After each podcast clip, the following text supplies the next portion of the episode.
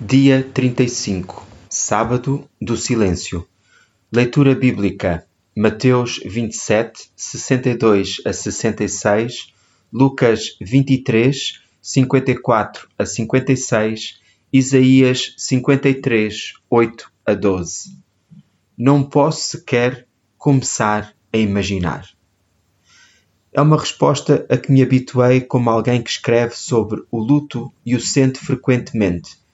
É tudo dito com boas intenções, claro, um aceno de cabeça à gravidade da situação, mas, sobretudo, o que quer dizer em troca é: sim, claro que pode. Esta vida dói, certamente todos nós já sentimos isso. Há um luto periférico, a dor que encontramos em tweets e manchetes sentindo a perda de alguém que em tempos conhecemos ou que nunca conheceremos. É do tipo quando passamos por um corredor de hospital, culpados por estarmos a sair tão obviamente inteiros e, no entanto, tão inequivocamente quebrados. Há um luto próximo, dores de simpatia pelas pessoas que amamos e com quem trocaríamos de lugar no instante, se ao menos pudéssemos ser nós podíamos tratar das nossas próprias feridas e saber exatamente onde doía.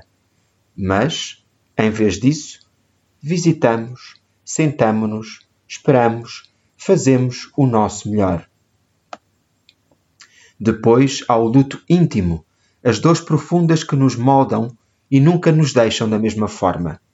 Este tipo de dor conduz-nos a uma realidade inteiramente nova, onde nos perguntamos se alguma vez voltaremos a encontrar alegria e, ao mesmo tempo, também nos questionamos se queremos ou não, se merecemos. Sábado do Silêncio o dia entre a crucificação e a ressurreição de Jesus. Convida-nos às três dimensões da dor, uma demonstração de como esta vida pode ser desoladora. Após a morte de Jesus, vemos as dúvidas silenciosas dos espectadores na multidão, sentimos a perda experimentada pelos seus discípulos mais próximos e entristecemos-nos intimamente com a separação do nosso Pai do seu Filho. Com toda esta evidente dor, não é de admirar que hesitemos em acreditar nas promessas de boas notícias que nos foram feitas. E, no entanto, aqui está a parte mais importante da leitura de hoje. No dia seguinte de manhã, que era sábado, os chefes dos sacerdotes e os fariseus foram ter com Pilatos e disseram: Senhor governador, nós lembramos-nos que aquele impostor, quando ainda vivia, afirmou: Passado três dias, hei de ressuscitar. Por isso, dê ordens para que o túmulo seja guardado com segurança até ao terceiro dia.